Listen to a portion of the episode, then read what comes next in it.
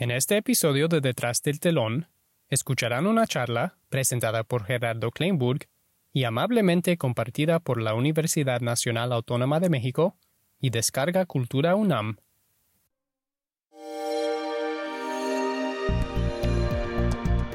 Descarga Cultura. Punto UNAM.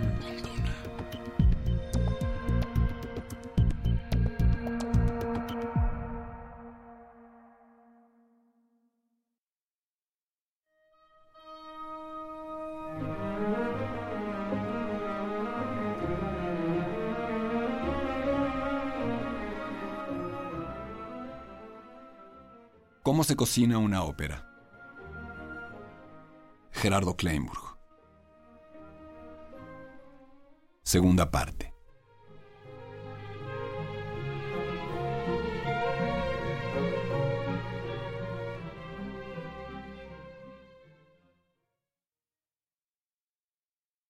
Gracias, amigos, gracias, amigas, por permitirme hablar de ópera con ustedes. En la charla anterior intenté describir de la manera más pormenorizada posible a todos aquellos participantes, todos los involucrados en este magno proceso de arte escénica. Es, para seguir el símil gastronómico que da título a esta charla, como si hubiéramos hablado de ir al mercado, al supermercado, de haber escogido ingredientes, de haber detectado al menos cuáles son los ingredientes y en alguna medida los utensilios, los enseres, los aparatos con los que vamos a cocinar este guiso de guisos llamado ópera. Ahora podemos enfocarnos más propiamente al proceso, a la receta, si queremos seguir con el símil. El primer punto que deberíamos de abordar es el de la selección de un título. Acción, proceso, atribución, que recae fundamentalmente en el director artístico o en el director general de la compañía de ópera en cuestión. ¿Qué título se va a hacer? ¿Cuáles son los títulos que van a conformar una temporada? Hay una serie de criterios que pueden aplicarse. Evidentemente, uno lógico, uno natural, uno prácticamente universal es el del equilibrio, es decir, la selección de un grupo de títulos que permita tener un poco de distintos apartados, ya sea por periodos, ya sea por géneros o subgéneros dentro de la ópera, ya sea por nacionalidad de los mismos títulos. Hay también una serie de elementos que son importantes en este momento o en este proceso, es decir, qué tipo de teatro tenemos, qué tipo de inmueble en términos programáticos es el que alberga esta temporada de ópera. ¿Es un teatro de stagione, de temporada, o es un teatro de repertorio? ¿Cuál es la diferencia? Un teatro de repertorio es el teatro al que prácticamente todos estamos acostumbrados en el mundo. Más del 90% de los teatros que hacen ópera en el mundo tienen temporadas de stagione, es decir, temporadas en las que se hace una selección de títulos que se representan un número determinado y limitado de veces, contra la minoría de teatros que son los llamados teatros de repertorio. Teatros en los que tenemos ópera prácticamente todo el año, al menos 300 días durante el año, en estos teatros hay un grupo entero de títulos que están dando vueltas todo el tiempo, permanentemente representados, y otros que se van agregando de temporada en temporada. Muchas de las casas de ópera alemanas siguen este proceso y por supuesto para poder tener una ópera de esta naturaleza se necesita un cuerpo estable de solistas también, contratados permanentemente para hacer un número muy amplio de roles o papeles. También tenemos que determinar a la hora de escoger un título o una serie de títulos cuáles son los ingredientes que tenemos en casa.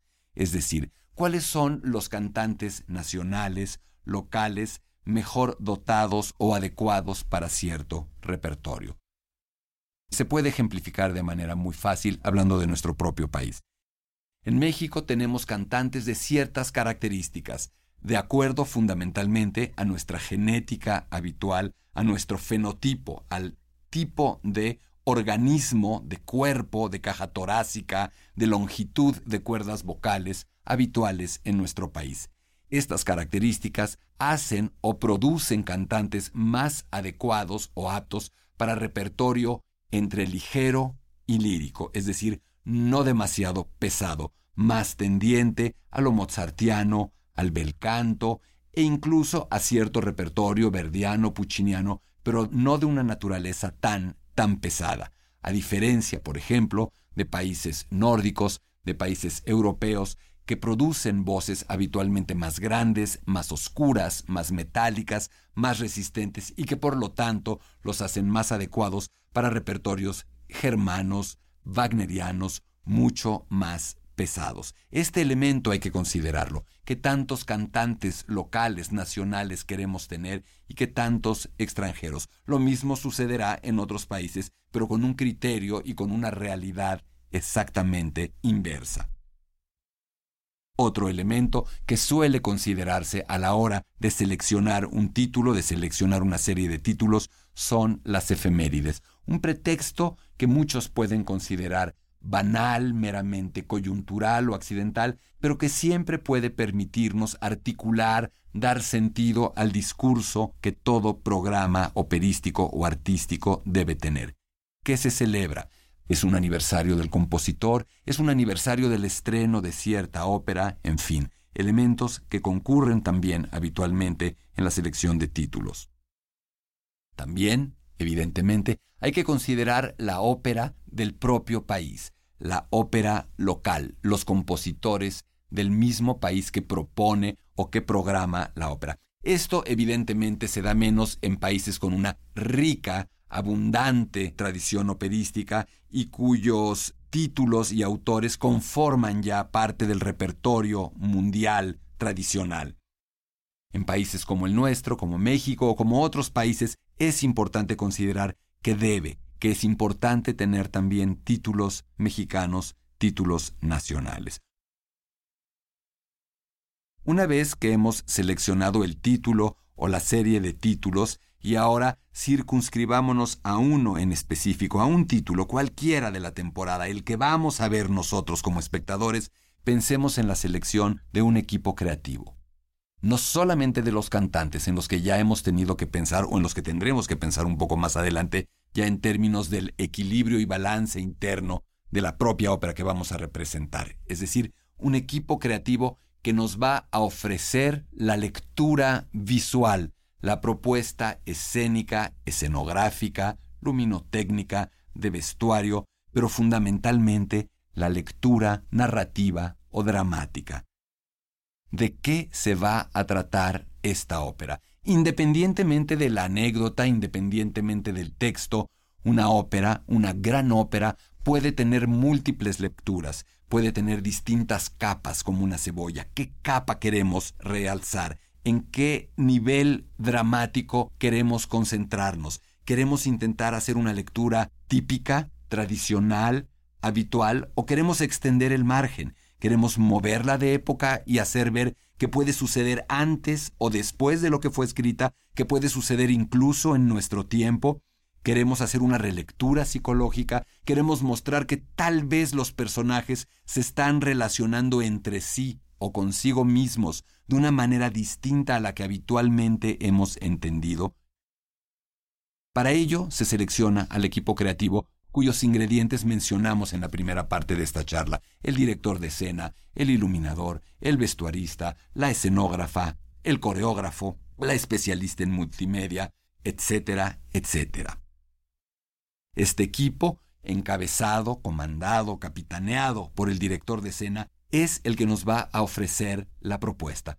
Por supuesto que nosotros ya sabemos lo que suele hacer un director de escena el tipo de lecturas, el tipo de propuestas que suele hacer junto con sus demás creativos. Por lo tanto, si nosotros estamos escogiendo a un director de escena polémico, innovador, radical, heterodoxo, sabemos que ese va a ser el resultado. Si por el contrario nosotros estamos deseando un título tradicional, convencional, pero en algún sentido poco explorador o explorativo, entonces recurrimos a un equipo creativo ad hoc.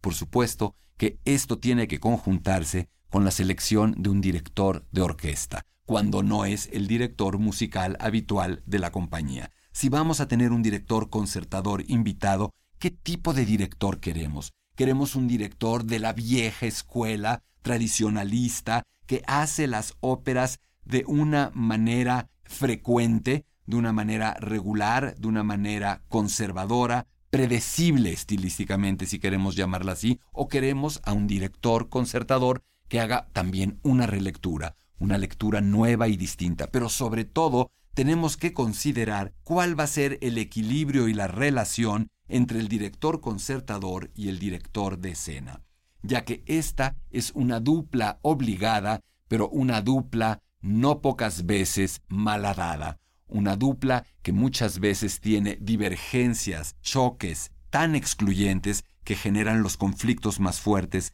dentro del proceso de preparación de una ópera. Queremos a un director concertador flexible que acepte cambios en cuanto a la lectura dramática, que acepte que un cantante sea obligado a cantar en una posición, en una postura, en un lugar del escenario inhabitual, o queremos a un director que no permita eso y que pueda tener una mancuerna adecuada con un director de escena tradicional. Esta combinación es un equilibrio frágil y crucial para llegar a buen término. Hablábamos de la selección de un elenco. Hablábamos de que hay nacionalidades, hay genéticas, hay organismos vocales más adecuados para una ópera que para otra. Pero también podemos tener otros criterios. Queremos que el cantante, que la cantante simple y llanamente suene lo mejor posible o estamos apuntando hacia una visión moderna, contemporánea, teatral, dramática del espectáculo, donde no solamente es el canto y la voz, sino el histrionismo, el compromiso dramático, la apariencia física incluso en algunos casos, lo que estamos buscando. Ahí hay un equilibrio interior en cada participante que tenemos que determinar, buscar y encontrar. Pero también tiene que haber un equilibrio entre ellos. Es una serie de pequeños, o una serie limitada más bien, de instrumentos a los que vamos a poner en un contexto muy peculiar. Queremos a una soprano con una voz gigantesca, metálica, wagneriana y a un tenor que suene ligero y rossiniano. Evidentemente no. Evidentemente eso acarrearía un resultado desafortunado, desbalanceado y en algún momento incluso con cierta comicidad involuntaria. Vamos a buscar voces que empaten, voces que puedan ser mancuerna una de otra, complementarias, que generen un verdadero ensamble vocal y también, por supuesto, buscaremos en la medida de lo posible, si ese es nuestro criterio, que esos cantantes puedan tener o hacer una buena mancuerna, una buena dupla, un buen trío, un buen cuarteto escénicamente. Pasado este proceso de selección de cantantes, tenemos que, por supuesto, rentar la música. Tenemos que tener las distintas partituras a las que hicimos alusión en la charla anterior a disposición de todos los participantes. Necesitamos partituras de piano y voz que puedan usar distintos actores y protagonistas del espectáculo. Necesitamos la gran partitura orquestal para el director de orquesta, las llamadas partichelas, es decir, las partituras para cada uno de los instrumentos o las secciones de instrumentos de la orquesta.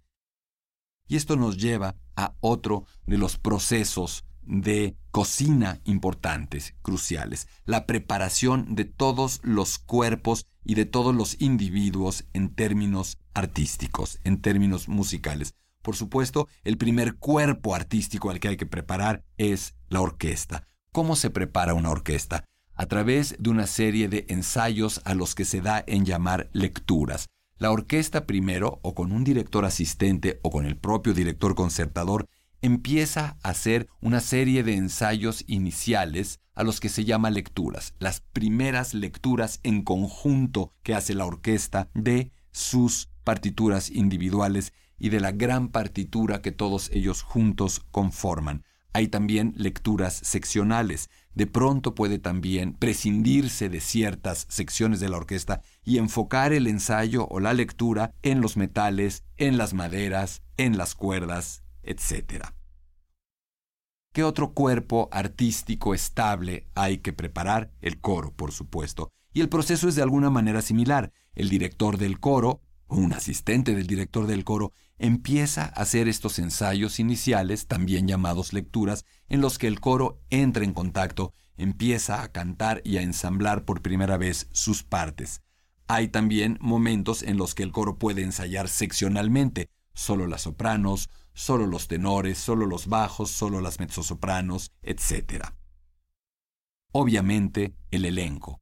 Los cantantes principales, protagónicos, secundarios, tienen que repasar, tienen que prepararse, conozcan o no conozcan la obra, la hayan o no la hayan cantado. ¿Con quién van a hacer esto en primera instancia? Con los llamados pianistas repasadores de los que tanto hemos hablado estos extraordinarios individuos, pianistas, preparadores musicales, que llevan su partitura de piano y voz y que, para decirlo de una manera muy coloquial, hacen las veces de una pista sonora para permitir que los cantantes, que el coro, tengan la sensación o evoquen lo que haría una orquesta frente a ellos, sin la necesidad de tener a toda la orquesta haciendo cada ensayo. Así es que viene la preparación del elenco con los pianistas repasadores, con los coaches de los que hablamos o preparadores de elencos de estilo. Por otro lado, en otra pista, porque la ópera, la preparación de la ópera es un circo de múltiples pistas, los directivos, el director artístico, el director general, el director musical, también en ocasiones de la compañía, discuten con el equipo de producción cuál es el concepto de este título, es decir, cómo lo van a presentar.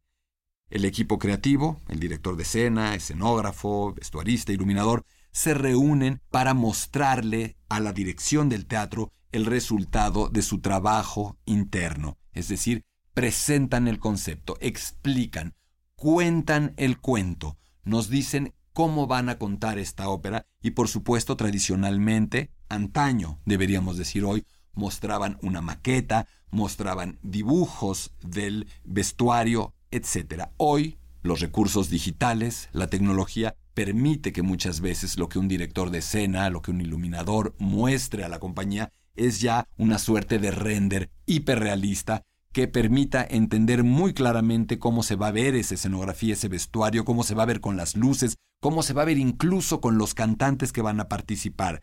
La tecnología cada vez aparece con mayor frecuencia y con una incidencia más determinante en el quehacer operístico. Evidentemente, hay que hacer una gran planeación de ensayos con los distintos elementos organizadores y logísticos de la compañía, el coordinador o la coordinadora de producciones, el gerente o la gerente artísticas, el director de orquesta, el director de coro, decíamos también, todos ellos se reúnen para hacer una gran planeación compleja de toda una serie de ensayos y de montajes que ahora vamos a describir y que en algún sentido son ya el proceso final de cocinado del título al que nos estemos refiriendo.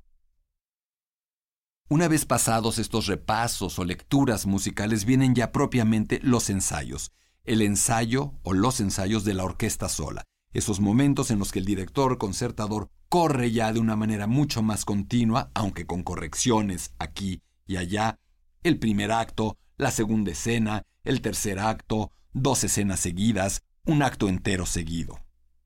El coro también sufre o sigue un proceso de ensayos similar con su director respectivo. Los cantantes siguen y continúan de una manera ya más intensa, más ininterrumpida, su proceso de preparación individual. Y esto nos lleva al primer momento en el que se empiezan a reunir distintos elementos y factores de la producción y la ejecución operística. Nos referiríamos en primera instancia a los llamados ensayos escénicos a piano en un salón. Salones que dependiendo la naturaleza, el poderío económico, la infraestructura de un teatro, pueden ir desde un gran salón amplio en el que con líneas de cinta adhesiva se dibuja sobre el piso los contornos, límites y características generales de una escenografía, hasta los grandes teatros del mundo que son capaces de tener prácticamente salones que hacen las veces de escenarios secundarios en los que se llega a montar la escenografía real en su totalidad. Estos son casos muy aislados y es mucho más habitual encontrar salones marcados o algo intermedio que este gran despliegue de tecnología, de espacio, de recursos. En estos ensayos escénicos a piano, el director de escena va a recibir a los cantantes, les va a contar de qué se trata su ópera y va a empezar a montar, a trazar los movimientos tanto individuales como de conjunto que conformarán cada escena y cada momento del título al que nos estemos refiriendo. En estos ensayos escénicos, el director de escena no solamente empezará a mover estas fichas, estas piezas del ajedrez humano que son los cantantes de ópera, sino que por supuesto tiene, tendrá que haber un representante de la cabeza musical o bien la cabeza musical misma del proyecto presente. ¿Qué quiero decir con esto? El director de escena no simplemente dice quiero esto, quiero lo otro, sube, baja, haz, brinca, salta, hagan esto, sino que hay un elemento que distingue este momento, que distingue este arte del teatro. En el teatro, el tiempo que puede transcurrir en una acción, en una frase, en un monólogo, en una entrada, en una salida, en una batalla, en un conflicto, es determinado por el director de escena. Él es el dueño del tiempo, de la velocidad, mientras que en la ópera el dueño del tiempo es el director de orquesta y también el cantante. El director de orquesta tiene que estar presente, o él o su asistente en estos ensayos, para poderle decir al director de escena, sí, no, tal vez, así no, pero tal vez de esta manera. No hay tiempo, la partitura no nos da tanto tiempo para que pueda este personaje atravesar todo el escenario hasta donde tú quieres y llegar a cantar esa frase. No puede ser tan despacio, no puede ser tan rápido. ¡Ey, cuidado! No le puedes pedir tanto a un cantante, es riesgoso. Vocalmente este es un pasaje muy difícil, necesita estar un poco más quieto, necesita estar un poco más concentrado. Estos momentos son los más fascinantes y los más complejos, porque es cuando tres mundos concurren. El mundo teatral del director de escena, el mundo estrictamente musical del director concertador, con elementos vocales, y el mundo vocal de los cantantes, donde también el cantante puede decir, sí, no, no quiero, no puedo, me da miedo, no me gusta. Y ahí es donde hay que ponerse de acuerdo. Por lo tanto, ahí también interviene el director artístico de la compañía, este árbitro, este individuo que dirime estos conflictos, que también hace las veces de un concertador que concilia egos, criterios, caprichos, voluntades, inseguridades, etcétera, etcétera, Estamos hablando muy probablemente del momento más complejo de todos en este proceso de cocinar una ópera, pero al mismo tiempo uno de los más fascinantes. Obviamente, hay muchos momentos en los que están sucediendo todas las cosas al mismo tiempo. Puede haber un momento en el que haya un ensayo de la orquesta, un ensayo del coro, un ensayo escénico a piano con cantantes simultáneamente. Y ahí evidentemente la ubicuidad no existe. El director concertador tiene que tener asistentes. El director escénico tiene que tener asistentes para que unos y otros puedan estar representados en todos esos momentos, en todos esos ensayos, con los lineamientos, los criterios de cada una de esas cabezas y en ese momento dar seguimiento a las instrucciones, los lineamientos, las limitaciones que cada parte ha puesto. Mientras todo eso está sucediendo, hay otro proceso de cocinado en cierne, la construcción y o el transporte de la escenografía.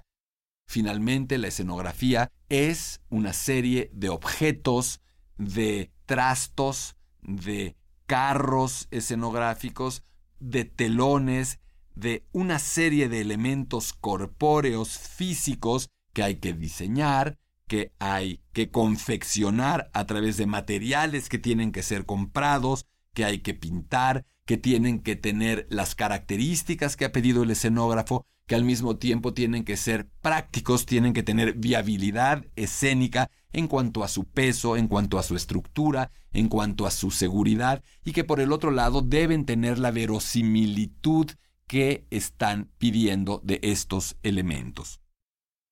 Así es que la construcción se hace de manera paralela, se transporta y a través del coordinador de producción se empiezan a incorporar al teatro, ya sea a las bodegas o ya sea al propio escenario.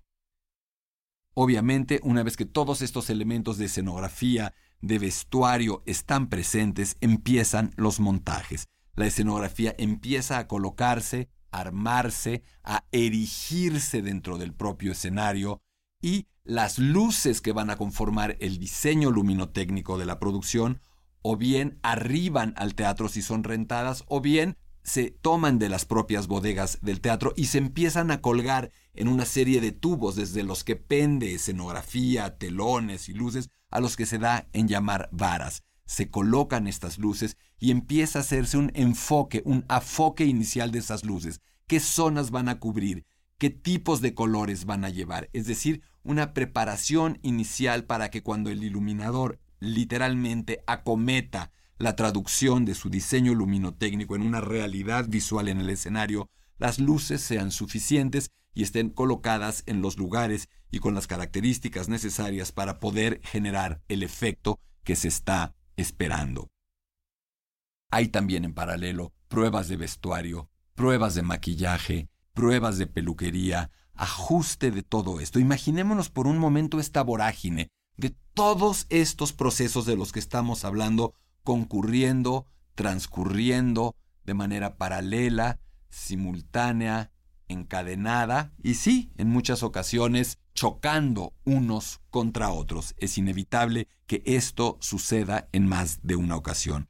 Por supuesto, muchos de los movimientos en los teatros más modernos, de los movimientos escenográficos mecanizados, de los cambios de luces, son ya programados, es decir, se arman, se generan, se diseñan y una vez hechos se empiezan a grabar dentro de una computadora que será la que mande las instrucciones durante la función, por supuesto, no de una manera automática, sino, como comentamos en la charla anterior, obedeciendo a las instrucciones de este personaje crucial en el acontecer operístico al que en nuestro país llamamos traspunte, el traspunte de luces, el traspunte de movimientos escenográficos, el traspunte de movimientos de individuos, entradas, salidas, flujo de personas de, a, para, entre el escenario y los demás espacios del teatro. Todo esto también tiene que estarse programando y preparando desde este momento.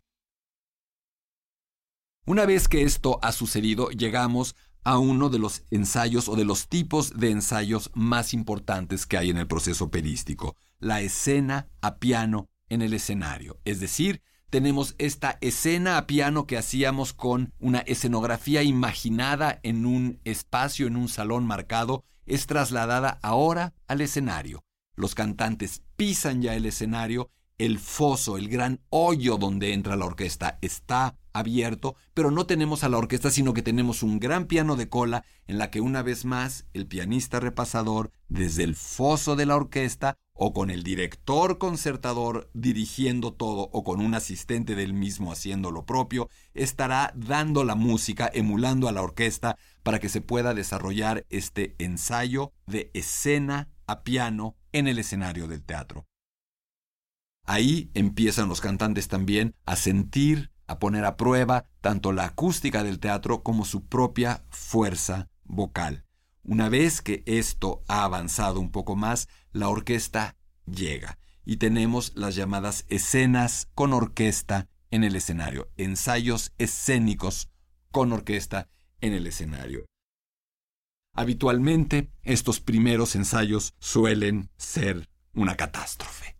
Es un momento en el que todos los que hemos estado involucrados con el quehacer operístico juramos que nunca llegaremos a buen puerto, que eso va a ser un desastre. Nada sale bien, todos gritan, nadie se entiende, hay desavenencias, hay conflictos, pero es parte necesaria, indispensable del proceso, ir esclareciendo, desbrozando, limpiando, podando todo este proceso, conciliando voluntades, limitaciones, deseos, caprichos, egos, miedos, hasta poder llegar a un punto común de satisfacción colectiva suficiente para que el proyecto, para que el concepto empiece verdaderamente a aterrizar. Avanzan las escenas con orquesta cada vez más sólidamente y llegamos a el momento definitivo y definitorio. Hay todavía un ensayo que se suele llamar ensayo a la italiana. Los alemanes lo llaman Sitzprobe, o sea, ensayo sentado. Es decir, un ensayo en el que se baja el telón o la cortina de cristal o la cortina antiincendios que tienen todos los teatros, se pone una serie de filas de sillas, se ponen ahí a los solistas, se pone al coro, se abre el foso de la orquesta y la orquesta entera está abajo y se hace una especie de concierto, una suerte de trazo entero o se corre de manera entera y continua la ópera sin la parte escénica, del último momento en el que el director de orquesta y los cantantes pueden hacer ajustes, correcciones definitivas con la orquesta entera, con el coro entero, con los cantantes cantando a voz en el espacio en el que realmente se desarrollará la función. Estos ensayos a la italiana para los directores de escenas suelen ser irrelevantes, innecesarios, un desperdicio de tiempo. Los cantantes, la orquesta, el director de orquesta los aprecian mucho y todos los involucrados en el proceso de producción operística los disfrutamos enormemente porque suelen ser fantásticos, maravillosos, irrepetibles y desconocidos conciertos operísticos.